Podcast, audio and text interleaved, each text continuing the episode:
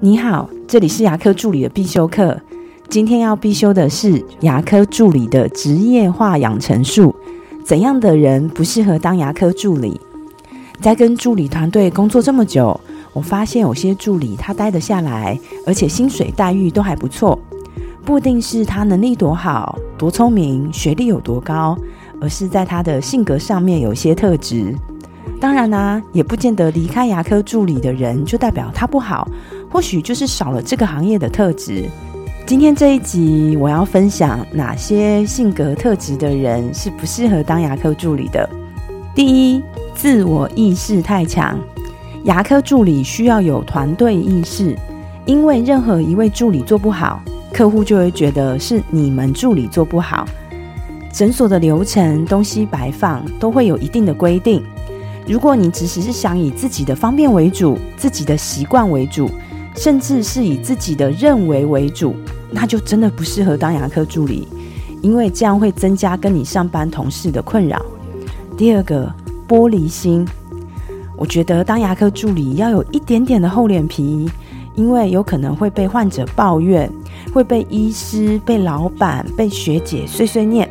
如果你被念一下，你就觉得我好委屈哦，怎么大家都针对我啊？进而产生好啊，随便啊，反正都这样啊，有这样的心态的话，那我也觉得你不太适合当牙科助理。第三个，动作太慢，在牙科的工作节奏是很快的，因为我们必须要在有限的时间里面去完成工作，特别是跟诊的助理。因为我们在调拌牙科材料的时候呢，这些材料都是有时效性的。如果你的动作就是很慢，或是你喜欢坐着不动的话，那我觉得你也不适合当牙科助理。在牙科，我们助理都是要走来走去的，甚至如果你是一二三楼这样的垂直动线的诊所，你还要跑上跑下。第四个，记性差。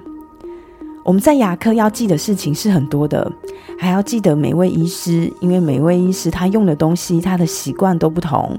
那诊所的材料呢，也有上百种，还有很多零星的事件啊，就像这个患者啊，跟另外一位朋友他是什么关系等等，这都需要我们去记忆它。一般正常的情况，大部分的人应该是记得住的。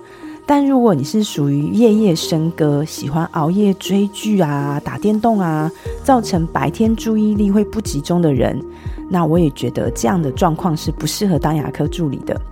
最后一点，不喜欢学习。牙医师呢，在假日的时候一直在进修上课，但是助理们呢，如果不想学新事物的话，就会造成工作上的认知跟态度跟医师会有误差。简单的讲。就是大家都在进步，唯独你没有，那大家就要拉着你前进，这样子也是很辛苦的。